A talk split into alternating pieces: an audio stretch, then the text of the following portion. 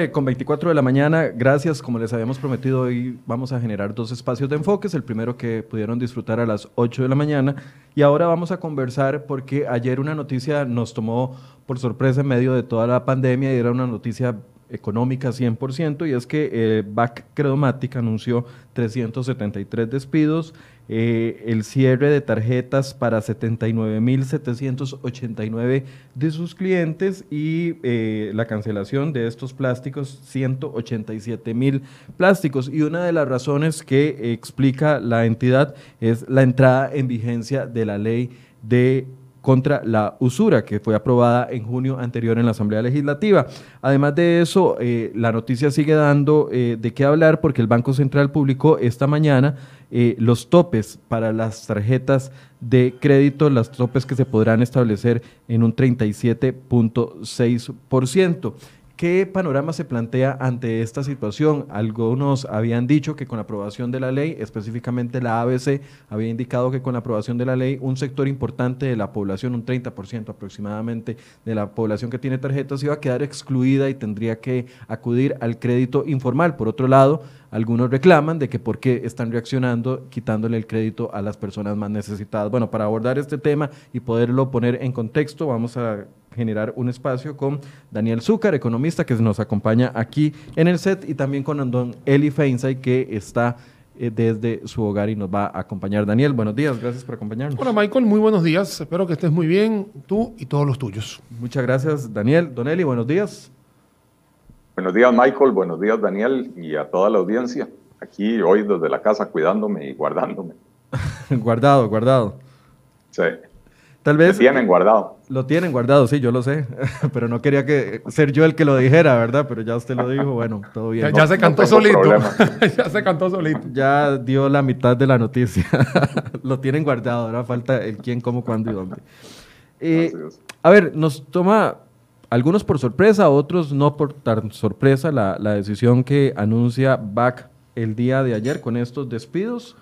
Eh, anuncia el cierre, la cancelación de 187 eh, mil plásticos. Dice que va a dar un proceso de cinco hasta septiembre para que la gente siga utilizando los plásticos y a partir de ahí quienes tengan saldos eh, por pagar van a tener eh, opciones de crédito hasta por cinco años para poder pagar esos créditos. Es una decisión del de, el banco y dice parte de esa decisión se toma a raíz de la entrada en vigencia de la ley de usura. Tal vez un primer acercamiento por parte de ambos. ¿Cómo leen ustedes esta noticia que nos da el día de ayer el BAC? Eh, bueno, Michael, voy a, voy a empezar, si Eli me permite, por favor.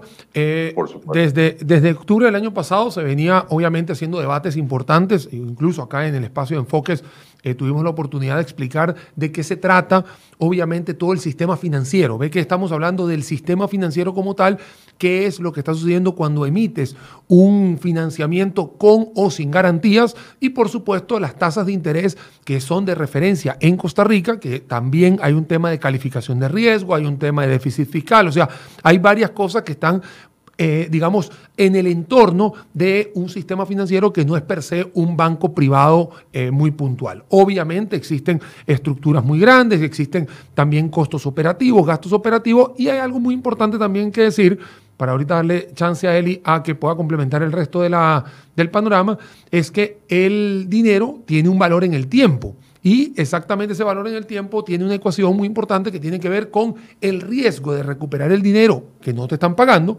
la morosidad que estamos viviendo y la cultura que vivimos en Costa Rica en el cual mucha gente a veces no paga porque sabe que no va a tener ningún tipo de represalia parte del cóctel, digamos, de cuando uno va a emitir un criterio de una tasa de interés en una herramienta de crédito, llámese hipotecario, eh, de carro, de eh, obviamente personal y tarjetas de crédito, por supuesto, que es lo que hoy nos ha llevado a eh, bueno, obviamente todo este polvorín que está sucediendo. Esto como para hacerle un abre boca, obviamente darle paso a Eli para que pueda complementar también algo más.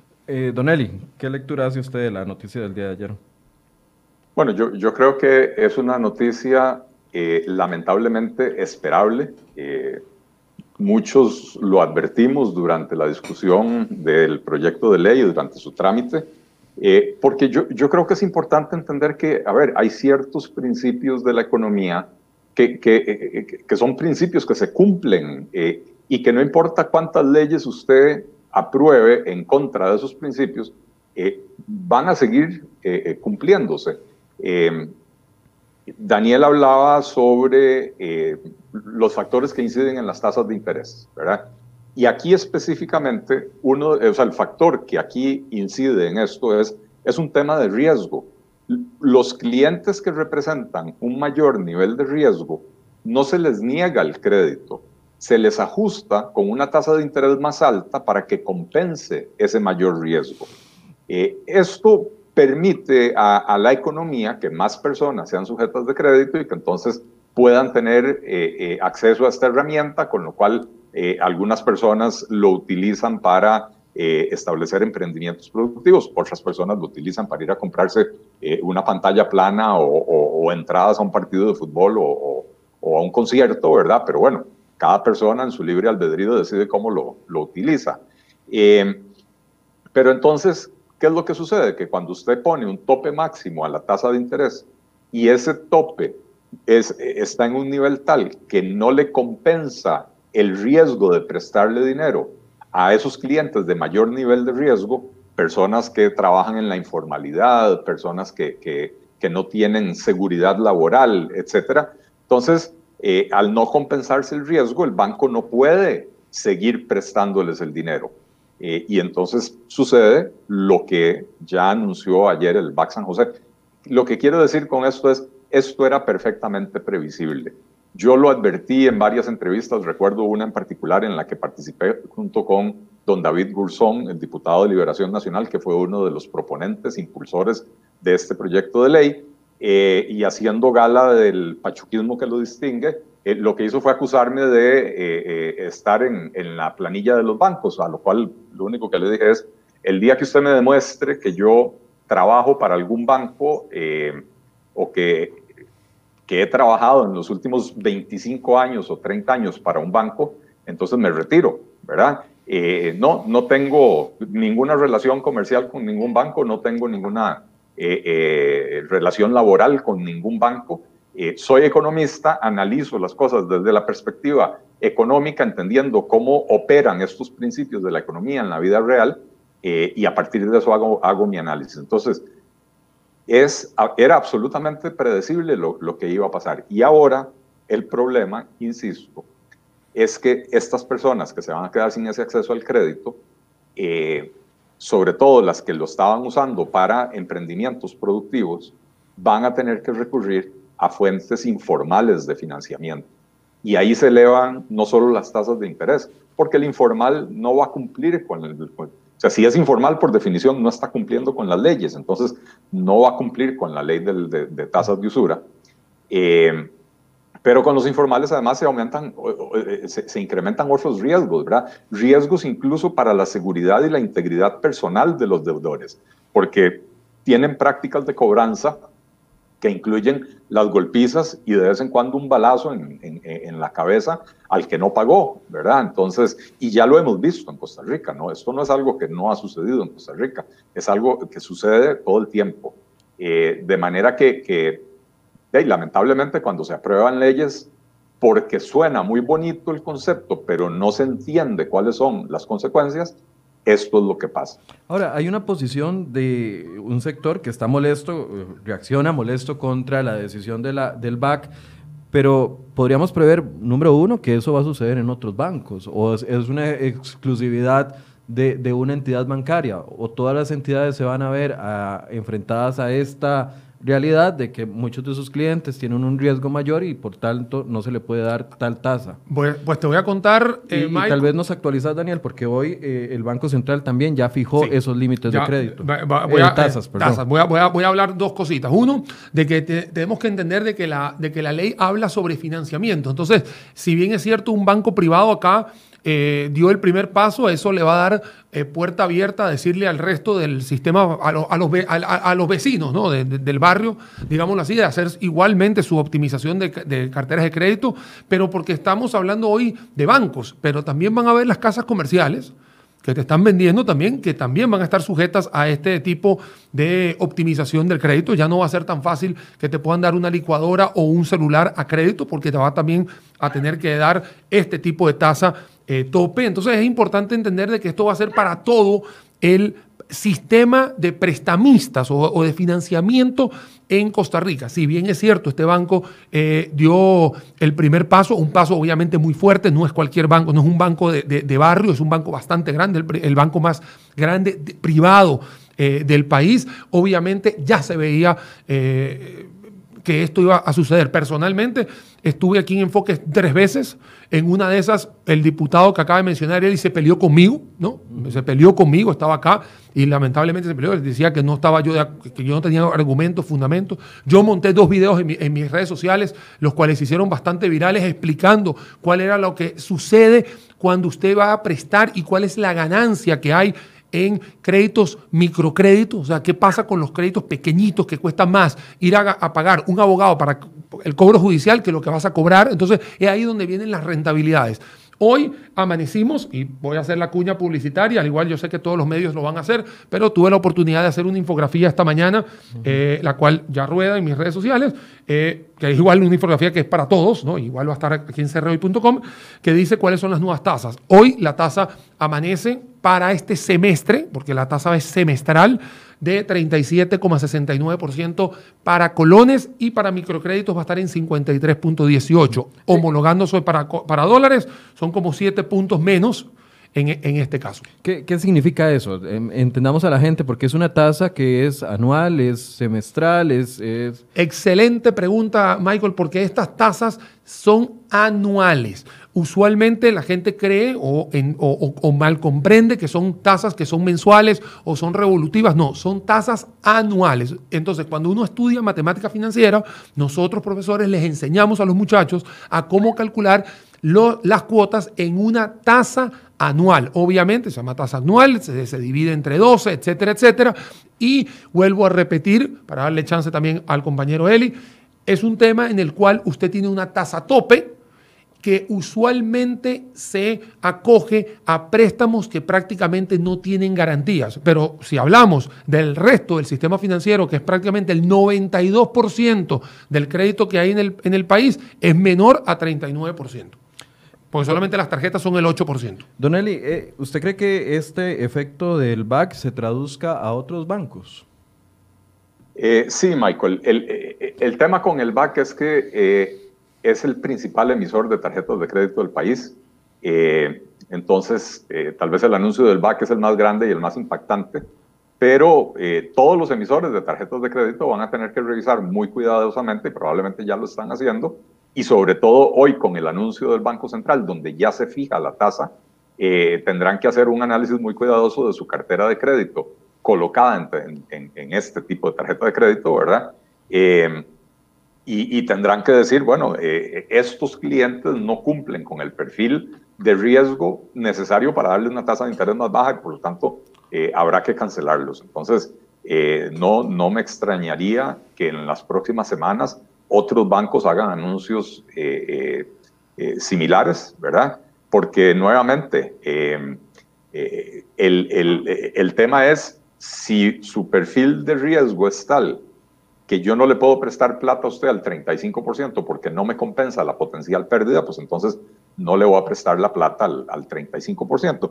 Y creo, Michael y, Daniel, que, es importante señalar que incluso hay estudios económicos, eh, eh, eh, hay, un premio Nobel de Economía, ahora se me olvida, Yunis, creo que, que se me olvida el nombre, eh, que, él ha estudiado el tema de los microcréditos, pero ojo, no microcréditos de consumo, microcréditos para emprendimientos productivos. Eh, y, él ha sido muy claro en señalar que la tasa de interés, que usualmente son muy altas en los microcréditos, la tasa de interés no es el principal obstáculo para estos pequeños emprendimientos. Eh, él hablaba, recuerdo un, artículo que leí hace como 20 años, ¿verdad? Donde, donde él hablaba de eh, los casos de India, Bangladesh, que es la zona donde él es. Y él decía, mire, a veces lo que hay que prestarle son 200 dólares a una señora para que compre una máquina de coser para que se pueda poner un pequeño tallercito en casa y con eso esa señora resuelve su, su, situación eh, familiar, su situación económica, porque con eso, eso le permite conseguir los ingresos necesarios para vivir eh, y entonces la tasa de interés no es el obstáculo, aún si le hay que cobrarle un 40 o un 60% de tasa de interés, eh, ese no es el obstáculo, el obstáculo es cuando le empiezan a pedir garantías reales, garantías hipotecarias, eh, que, las personas que necesitan ese tipo de microcréditos no pueden ofrecer. Y esa es parte de las razones por las cuales la banca para el desarrollo en Costa Rica ha sido un absoluto fracaso, porque no han logrado entender ese aspecto, ¿verdad? Eh, ¿Por qué las tasas de interés tienen que ser más altas en estos casos? Eh, imaginemos un banco que igual le presta a una empresa a la que le puede prestar 3 mil millones de colones o 5 mil millones de colones, que a una persona que lo que necesita son 100 mil o 200 mil colones de crédito. En caso de impago, el esfuerzo que tiene que hacer el banco para recuperar la plata es prácticamente igual las llamadas telefónicas, eventualmente contratar un abogado para que, para que eh, lleve el caso eh, al estrado judicial, etc. Entonces, si recuperar 200 mil colones requiere de un esfuerzo similar al de recuperar 3 mil millones de colones, por supuesto que entonces el, el, el, el costo de prestar 200 mil colones es mayor que el costo de prestar 3 mil millones de colones, ¿verdad? Eh, eh, y sobre todo, insisto, porque estos tienden a ser créditos sin garantías reales. Nadie le va a prestar a nadie 3 mil millones de colones sin una garantía real, hipotecaria o, o, líquida, ¿verdad? Eh, en cambio, 200 mil colones se lo aprueban a uno por teléfono. Entonces, no solo las tarjetas de crédito, son los microcréditos. Eh, y a mí me preocupan en particular los microcréditos productivos, ¿verdad? Porque mucha gente que podría iniciar un pequeño negocio en casa eh, que no tiene garantías para ofrecer, que podría hacerlo con acceso a un crédito de esta naturaleza, eh, se le van a cerrar esas puertas. Yo, yo, a mí me llama, a ver, eh, la otra semana estamos pidiendo un vocero no solo de el BAC, sino también un vocero de la SUGEF para que nos pueda atender y poder debatir sobre el fondo. Aquí no estamos hablando eh, si el BAC actuó bien o mal. Estamos tratando, estamos tratando de evaluar las consecuencias directas de la ley. Allá cada quien con su determinación de que si el BAC está actuando bien o mal, si los bancos van a actuar bien o mal, y si la autoridad eh, están aprovechándolo o no. Eso no es el debate de hoy, es las consecuencias que puede traer la entrada en vigencia. Y hoy leía cuando le preguntan al BAC si esto es una consecuencia directa de la entrada de la ley de usura, entonces dicen, sí, es una, una, consecuencia directa de la entrada de la ley de usura. ¿Qué otras consecuencias podrían venir en los próximos días que no estamos eh, visualizando en este momento? Por el momento, de personas que tienen alto riesgo crediticio que se van a crear sin la tarjeta de crédito para poder utilizarla para A, B, C o D como quieran. Pero ¿qué otros riesgos podrían darse? Mira, a mí lo que me preocupa no solamente es la parte de desempleo, que se puede hacer un efecto, un efecto dominó en el resto de los vecinos, valga la de la urbanización, llámese el Banco A, la Financiera B, Cooperativa C, ¿por qué no? O sea, puede haber un poco de esto. Las necesidades de crédito se van a necesitar, obviamente, como acaba de decir él, y también lo vuelvo a repetir, hay gente que necesita la tarjeta de crédito para hacer algún tipo de apalancamiento de corto plazo para poder hacer en los emprendimientos y eso me preocupa porque estamos exactamente en un momento que se necesita de reactivación económica y no la vas a tener. Por el otro lado, lejos de la bancarización, que es algo que hoy en día, tercera década del siglo XXI, necesitamos estamos alejando a la gente de la bancarización, que fue otro de los mensajes que nosotros dimos en estos espacios, de que la gente, lejos de estar integrándose a la banca, al final estamos sacándolo de la banca. Y otra de las cosas que me preocupa, y lo voy a comentar, tuve la oportunidad de estar en una entrevista que salió el miércoles en un diario eh, acá rotativo, que hablaba sobre la muerte de un muchacho o el asesinato de un muchacho que eh, tuvo la necesidad de ir a los, a los gota a gota o a estos prestamistas callejeros y que por supuesto la forma de cobrar de ellos no es muy ortodoxa que digamos, entonces obviamente al final terminaron matando. Entonces, obviamente... son noticias reales. Sí, sí, el OIJ crea boletines alrededor de eso. Y te lo digo, es el miércoles en la mañana salió esa noticia, ahí lo pueden ver, es un, es un diario que muchos de ustedes conocen, eh, es un diario más popular, entonces ya pues, cuesta 100 colones, así se le conoce, eh, así decían, ¿no?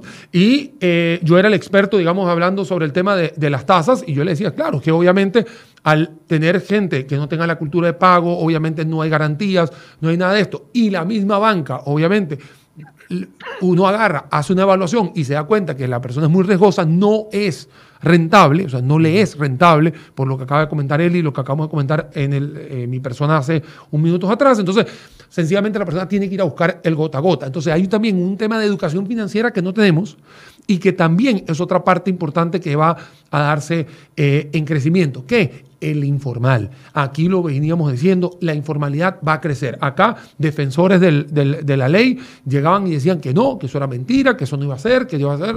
entonces ahora queda un panorama muy escueto porque los bancos privados, las financieras y casas comerciales, y te vas a dar cuenta también, agencias de viajes, universidades y un montón de gente que tiene que jugar también con esta, con esta tasa de interés, ahora va a excluir a las personas que no pueden y estas personas van a quedar en un limbo en el cual o será la banca pública que los va a tener que aceptar, ¿no? Sí, porque no, y no creo, ¿no? una vez te lo digo, no creo. Ya tengo una pregunta lista, pero termina la idea. No creo. Y segundo, lo que va a haber es una, alimentación diaria, comida para la gente de la informalidad.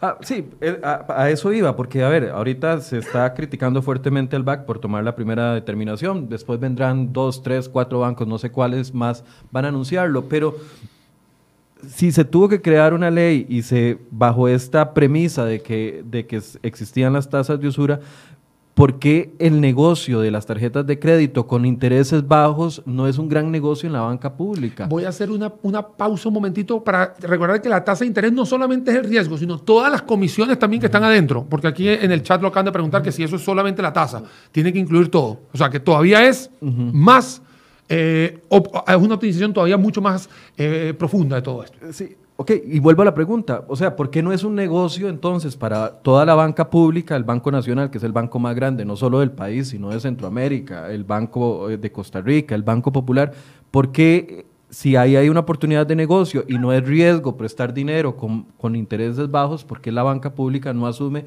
a toda esta clientela que va a quedar eh, excluida de la banca privada, como para entender si, si es que es no solo negocio para la banca privada o es, no es negocio para ninguno de los actores bancarios. Don Eli. Eh, no, Michael. No, no, no, sé si logré plantear la, trasladar la, pregunta bien. No, no, sí, sí, sí, eh, está claro. Y, a ver, Daniel decía que, que, de que ahora habrá que ver si los bancos públicos van a absorber eso y él advierte, no creo, eh, no, los bancos públicos no van a absorber eso porque los bancos públicos en Costa Rica funcionan con criterios de banco comercial. De hecho, es la banca comercial del Estado. Eh, y un banco comercial no puede asumir estos niveles de riesgo sin la remuneración eh, apropiada para compensar ese riesgo. Hay regulaciones de, precisamente que tienen que ver con el nivel de riesgo que, que puede asumir un banco, con con las previsiones y las previsiones que tiene que tomar y las provisiones que tiene que hacer para asegurar esos créditos, ¿verdad? Eh, entonces, no, a ver, yo, yo siempre he sido muy crítico de que eh, en el negocio bancario en Costa Rica no hay una competencia efectiva.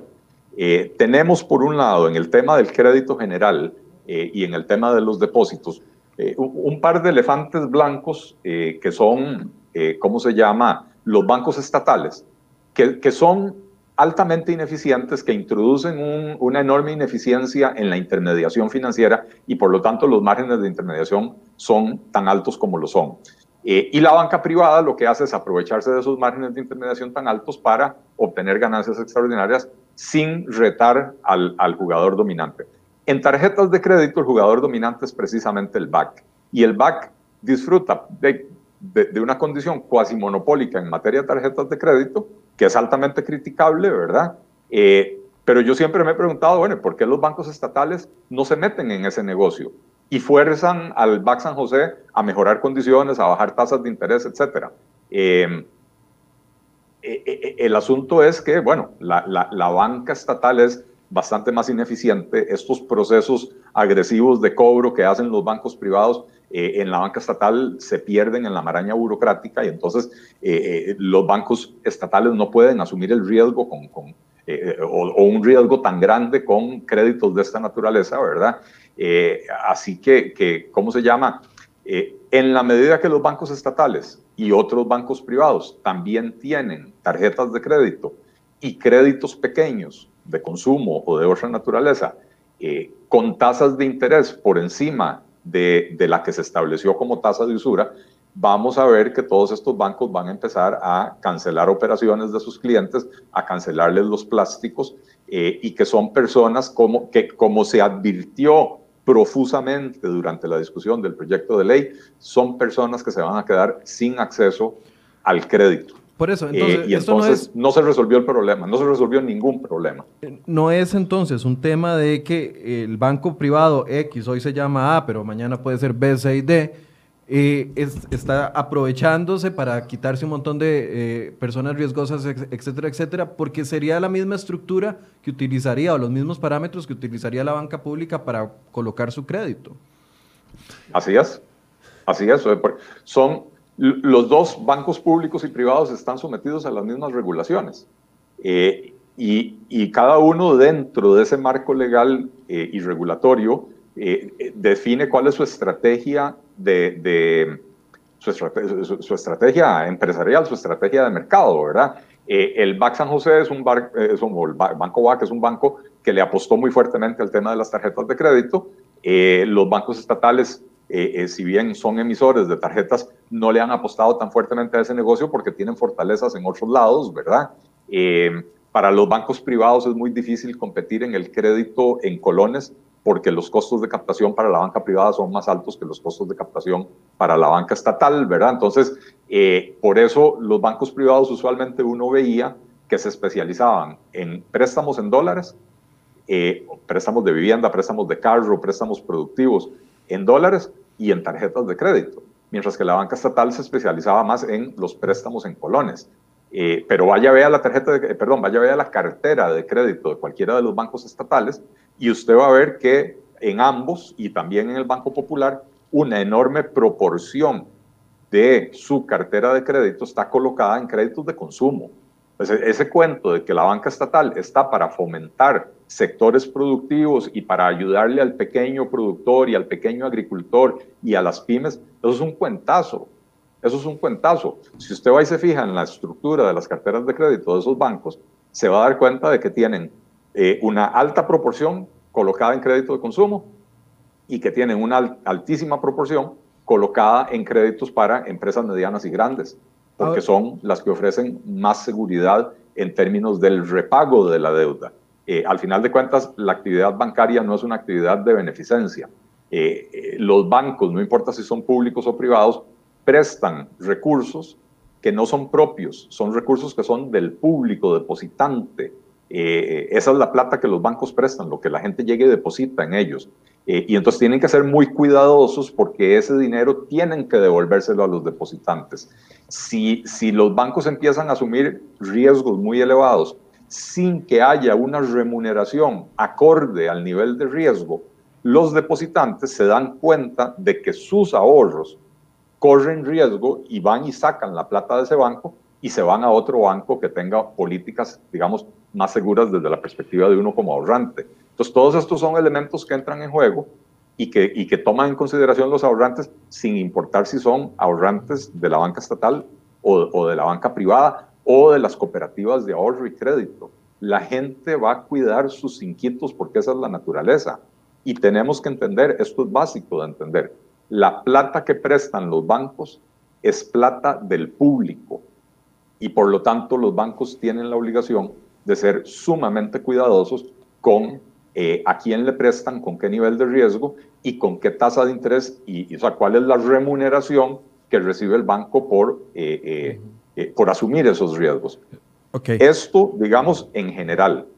Pero no podemos olvidarnos, y yo creo que es un tema que, no se discute suficiente aquí en Costa Rica, eh, de esas estructuras poco competitivas que hay en el sector bancario costarricense, en, en, materia de tarjetas de crédito con un jugador dominante que es el BAC y en materia de crédito general y sobre todo crédito en colones con los bancos estatales y sus enormes ineficiencias. Ahora, la misma pregunta, Daniel, ¿por qué si está dejando el BAC 80 mil clientes que no quiere, ahorita el BAC, pero puede que mañana sean más y otros bancos. Y van a hacerlo, y lo van a hacer. Y van a hacerlo porque la banca pública no sale corriendo a agarrar a esos 80 mil clientes y no sé, ofrecerles una tasa muy por debajo de la tasa tope ahorita de 37 y ofrecerles, no sé, a todos esos 80 mil, digo, si los banqueros lo que buscan es colocar créditos, la banca eh, pública podría correr a buscar esos 80 mil clientes y ofrecerles un producto. No lo va a hacer, no lo va a hacer a Michael.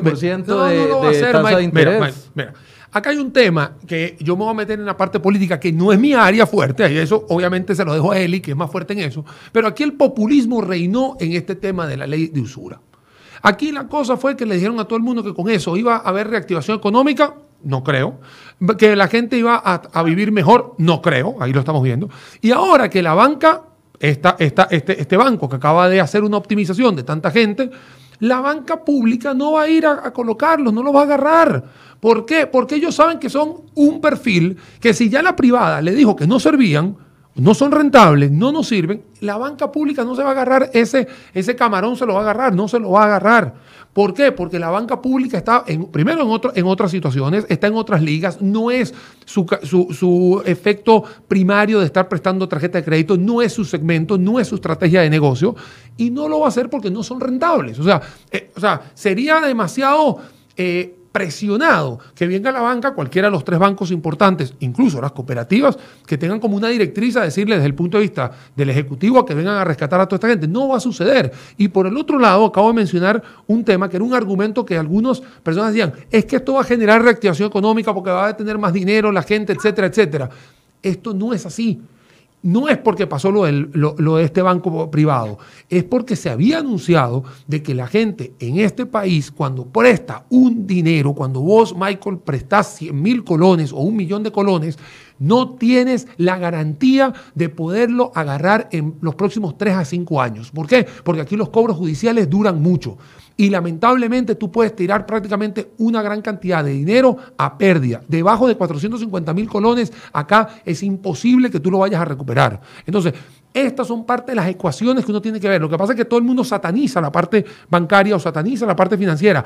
¿Dónde está la parte judicial? Porque créanme, si a mí yo agarro y presto un dinero, si yo soy banco, soy prestamista, si yo agarro y le digo a, a Michael Soto, Michael, aquí tienes un millón de colones y si no me puedes pagar, yo llego y en cobro judicial me dicen que en un mes me salgo del problema y me dicen cuándo dictan, hacen un dictamen y me dicen cuándo me va a pagar Michael, créeme que el valor del dinero en el tiempo yo lo puedo reducir. Pero como también los procesos judiciales acá duran una eternidad y lamentablemente cuestan dinero, es ahí donde usted tiene que saber cuánto va a arriesgar usted en unas personas que no les van a estar pagando, cuánto va a arriesgar usted en el dinero que le va a prestar a través del plástico, que en este caso es una, tarjeta de crédito, y ojo, licuadoras, celulares, electrodomésticos, o sea, es que todo lo vemos con, con este banco, pero existe una gran cantidad de eh, de cosas en el universo que tienen que ver con esta ley. Entonces, he ahí, si usted tiene un banco, tiene una cooperativa, tiene un prestamista, tiene una financiera que está en un entorno donde la tasa de interés de referencia es baja, pero su calificación de riesgo es baja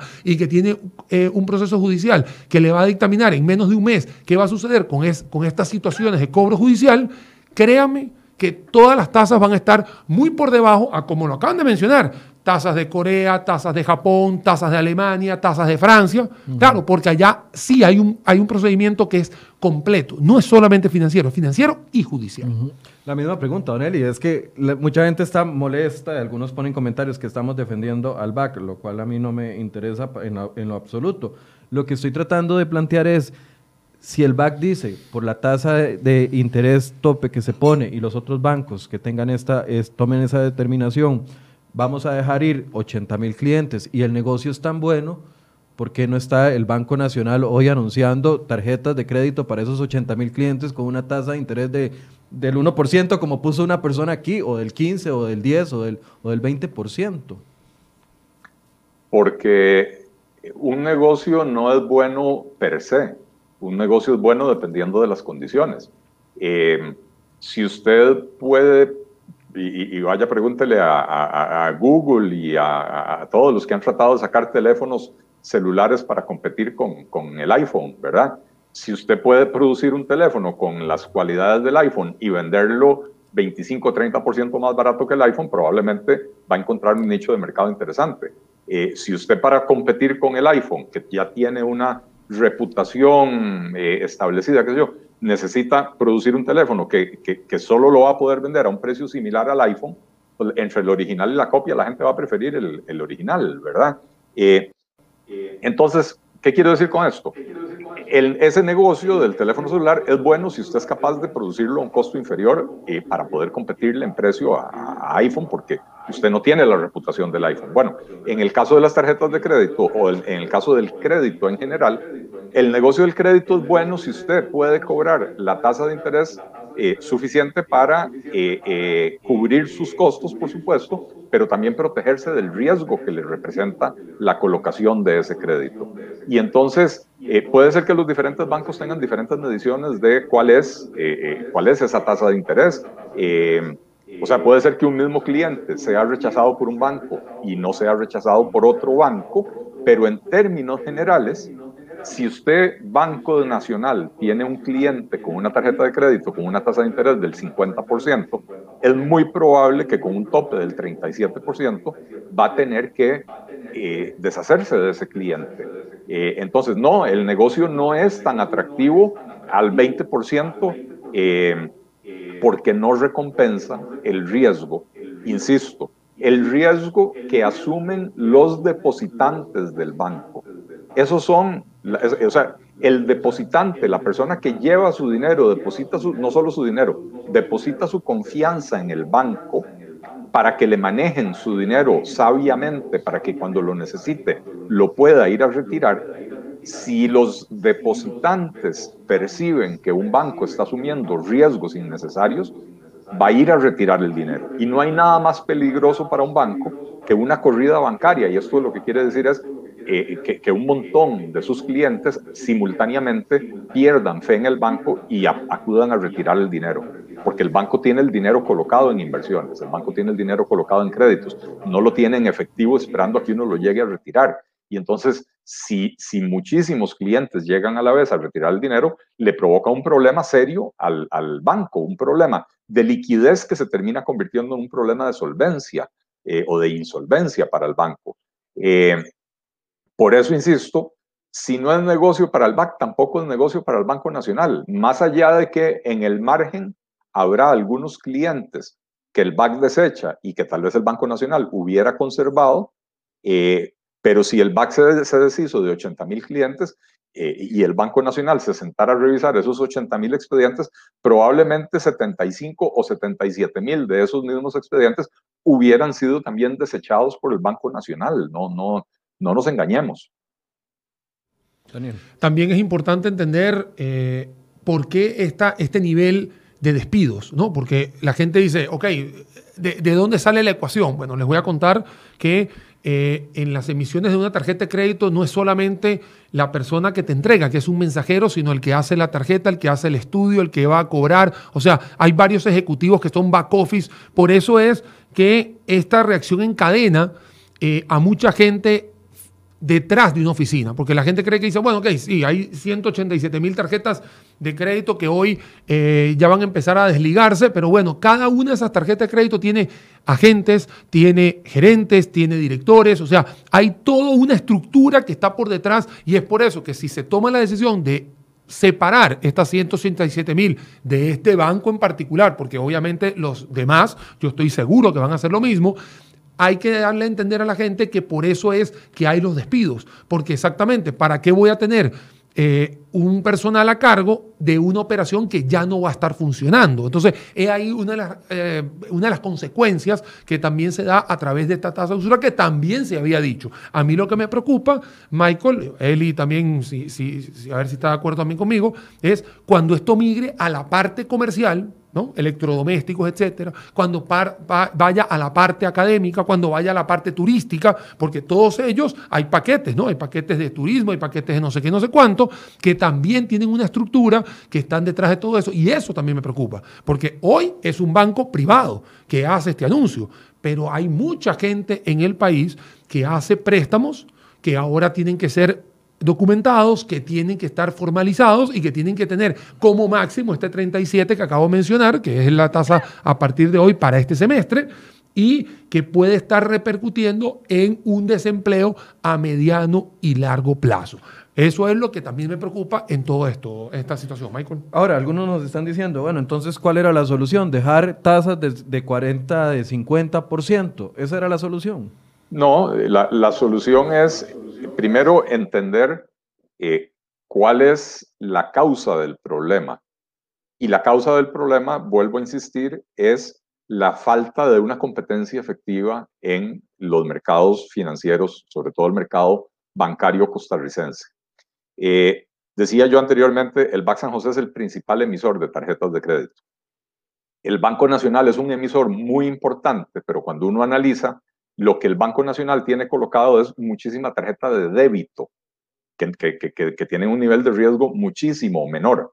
No son tan fuertes en crédito, son más, más fuertes en tarjetas de débito. Y aunque el plástico se vea igual, el concepto es completamente diferente. En una tarjeta de débito, yo gasto el dinero que tengo depositado. En una tarjeta de crédito, yo gasto, lo, o sea, lo que estoy gastando es un préstamo automático que me está entregando el banco sin hacerme un análisis. El análisis me lo hacen a la hora de darme el plástico. Pero si yo amanecí Gastón y decido ir a comprarme tres pantallas planas, un carro nuevo, eh, qué sé yo, y me alcanzan el tope de crédito de, mi tarjeta, pues entonces me endeudo en un solo día por, por 15 mil dólares, este, y después no hay garantía de que tenga la, la, capacidad de repago, ¿verdad? Eh, entonces son, son niveles de riesgo diferentes. Entender que el problema se origina en la ausencia de competencia o de una competencia efectiva en el mercado bancario es el primer paso, porque entonces, si no hay una competencia efectiva, la solución tiene que ser promover mayor competencia, promover regulaciones que faciliten la entrada de competidores, en vez de promover regulaciones que lo que hacen es ponerle un, techo, un tope al precio, al final de cuentas, el interés es el precio del dinero en el tiempo, ¿verdad? Entonces se pone un precio tope y cuando se ponen precios tope sucede lo que está empezando a suceder, ¿verdad? Algunos productores, en este caso algunos oferentes de crédito, se salen del negocio o eliminan a ciertos clientes porque de ahí únicamente al nuevo precio únicamente se le puede ofrecer eh, eh, a las personas que eh, por su perfil son rentables a ese precio.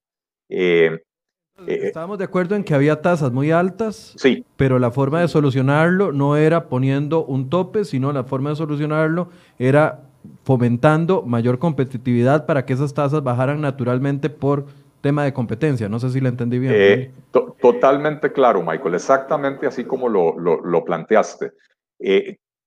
si, si, yo tengo, si, si, de pronto se me, se me desarrolla un dolor de cabeza muy fuerte, eh, voy al médico y el médico me dice, tómese una aspirina y váyase para la casa sin analizar cuál es el origen de, ese, problema, bueno, si el problema es un dolor de cabeza pasajero, pues la aspirina probablemente me lo quitará. Pero si hay algún problema de fondo, un tumor desarrollándose en la cabeza, Dios libre, ¿verdad? Eh, entonces la aspirina no va a hacer ni cosquillas, puede ser que me quite el dolor temporalmente, pero el problema de fondo va a seguir ahí y va a seguir creciendo.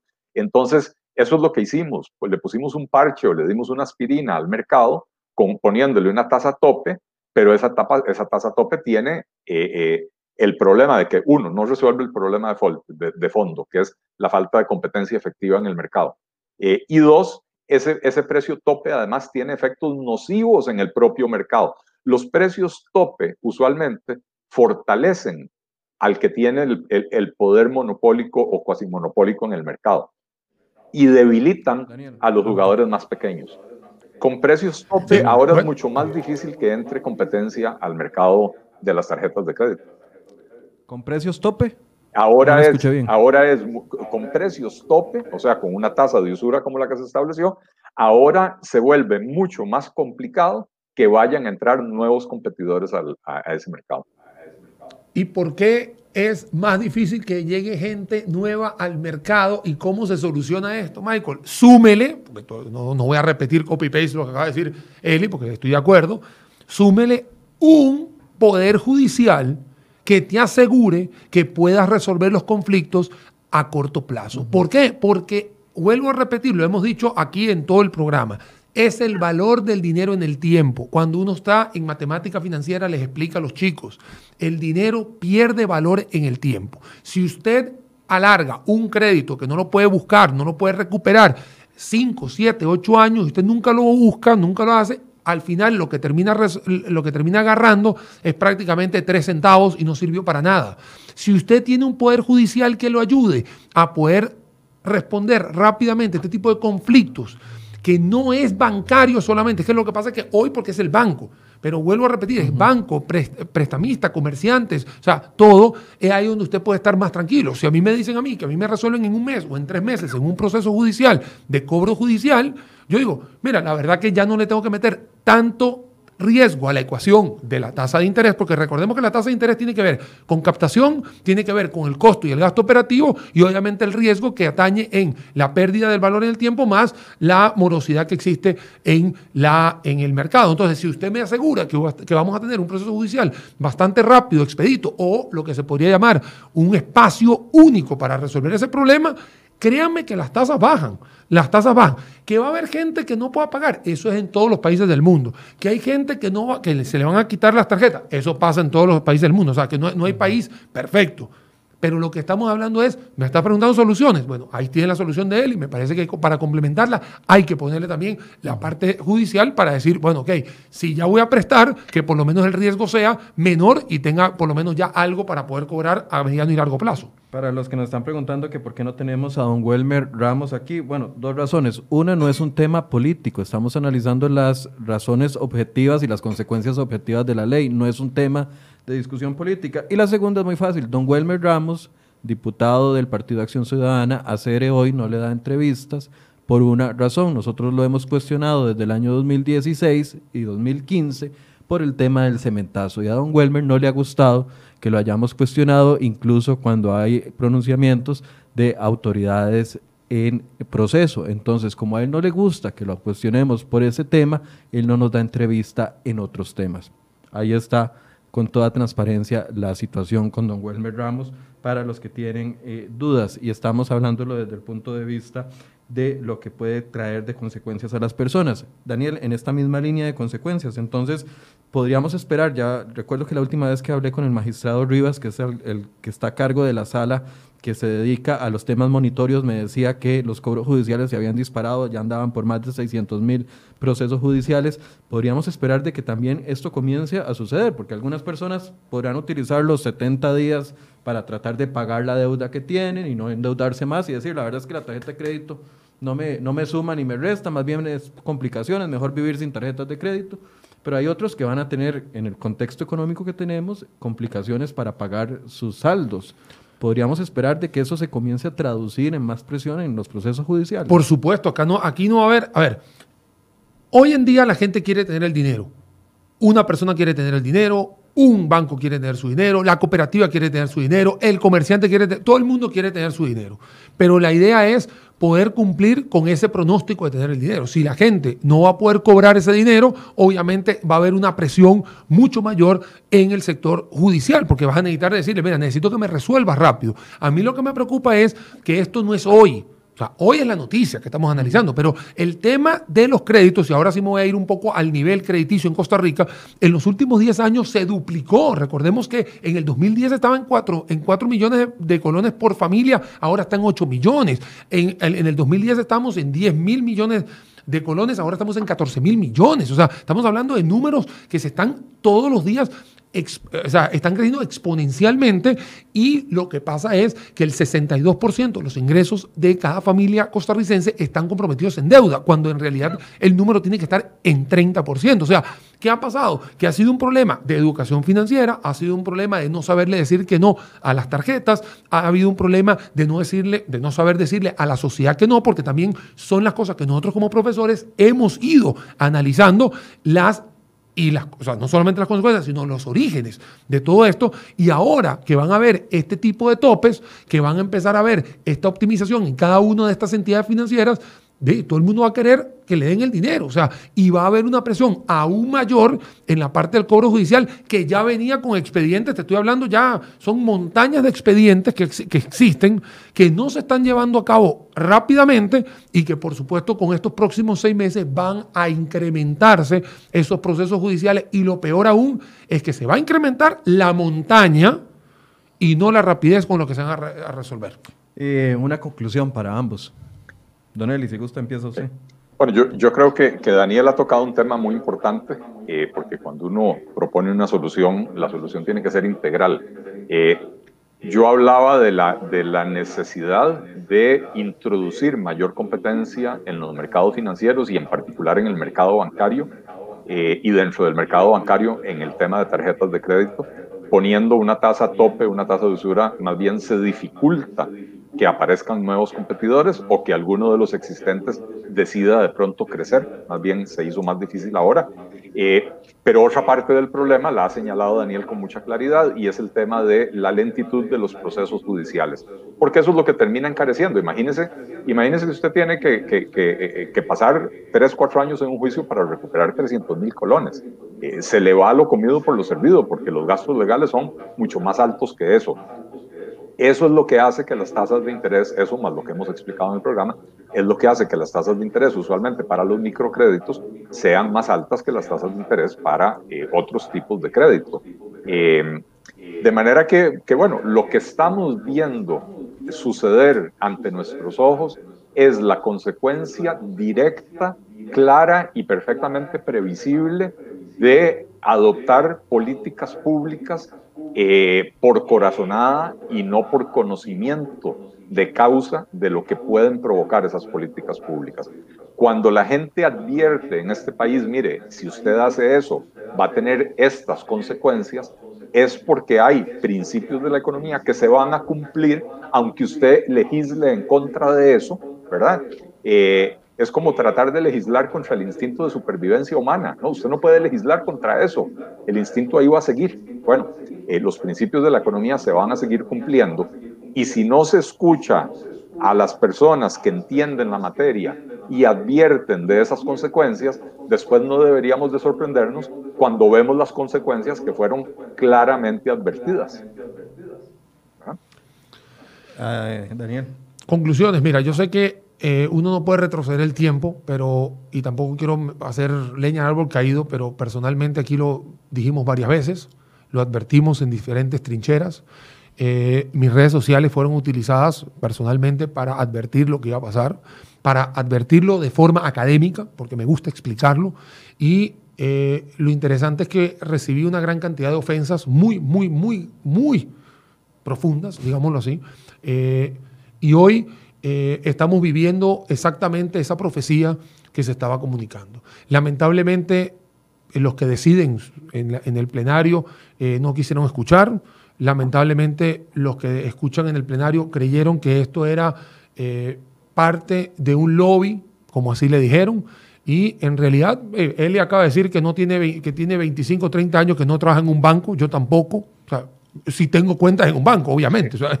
la plata no está en el colchón, ¿no? O sea, pero en realidad no, esto, es un, esto no es el lobby. Aquí somos analistas, aquí estamos haciéndolo con base a números, a datos y exactamente un análisis que hoy nos está dando la razón de hace unos ocho meses que estuve aquí en Enfoques, casualmente, otros meses más después, hablando sobre esta situación que se iba a venir. Y yo espero y aspiro, de verdad, voy a decir así, que no sea repetido en otro banco. Ojalá que no. O sea, espero que esto sea solo este banco y ya.